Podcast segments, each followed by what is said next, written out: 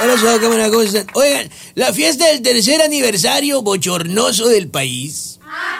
Es decir, del triunfo que resultó en esto de aquella gran esperanza que tuvo México. Bueno, pues esa fiesta terminó en borrachera.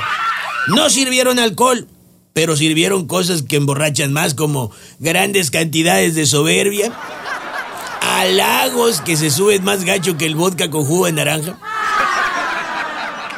El presidente ya hasta las chanclas de tomar sorbos de soberbia.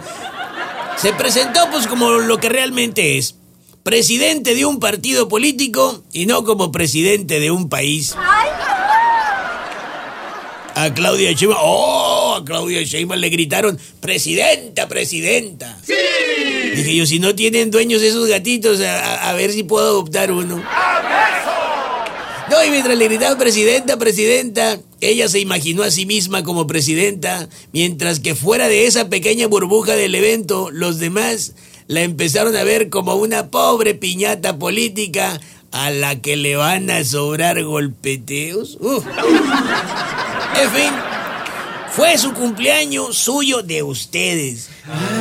Y fue por lo que yo veo, pues una fiesta de disfraces, porque en su conjunto todos se disfrazaron en modas y en modos del viejo PRI.